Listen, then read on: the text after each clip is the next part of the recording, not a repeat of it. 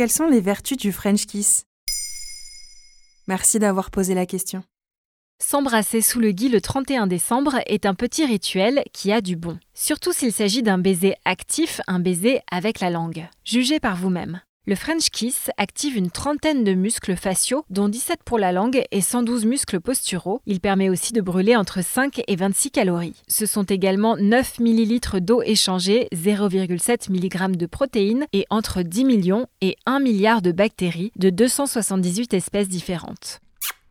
Le baiser a aussi sa science, la philamatologie. Cette dernière nous apprend que le bouche à bouche permet la circulation d'une multitude d'informations car la salive contient des hormones, des enzymes et même des phéromones, selon Lucie Vincent, neurobiologiste interviewée par Psychologie Magazine en 2010. J'imagine que le baiser libère les hormones du bonheur? Oui, notamment de l'ocytocine, l'hormone qui nourrit l'attachement. Mais les hormones du bonheur ne sont pas les seules à être libérées pendant un baiser. La testostérone a aussi un rôle. Les chercheurs pensent qu'étant impliquée dans la motivation sexuelle, la testostérone entretiendrait ici le désir et augmenterait la libido.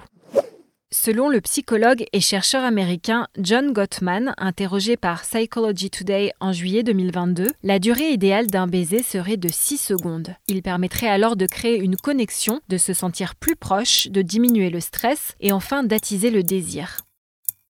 Par ailleurs, les récepteurs sensoriels des lèvres en font une zone érogène forte. Globalement, les hormones libérées lorsqu'on embrasse quelqu'un abaissent la tension artérielle et notre niveau de cortisol. Un baiser consenti est donc un antistress assuré et il diminue le risque de maladies cardiovasculaires. Alors c'est une porte ouverte à l'échange de germes? Oui et non. Bien sûr, s'embrasser n'est pas recommandé lorsqu'on est porteur d'un virus, comme un rhume, une gastroentérite, une angine virale ou le Covid-19.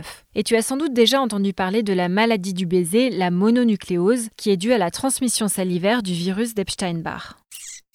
Mais plus généralement, un baiser renforce l'immunité par le partage de microbes, justement, car l'organisme y voit une occasion de produire des anticorps qui viennent protéger des infections. Selon le site futurascience.fr, les couples qui s'embrassent souvent, au moins 9 fois par jour, finissent par acquérir un microbiote salivaire quasi identique. S'embrasser a-t-il d'autres bienfaits? Oui, et plus étonnant encore. En stimulant la production de salive, les baisers contribueraient à éliminer la plaque dentaire et à renforcer l'émail des dents. Une étude menée en 2005 par des chercheurs japonais a également démontré que s'embrasser diminue le niveau des anticorps responsables des symptômes des allergies au pollen et aux acariens. Yeux qui piquent, gorge qui gratte et nez qui coule.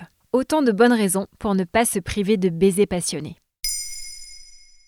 Maintenant, vous savez un épisode écrit et réalisé par Émilie Drujon. Ce podcast est disponible sur toutes les plateformes audio et si cet épisode vous a plu, n'hésitez pas à laisser des commentaires ou des étoiles sur vos applis de podcast préférés.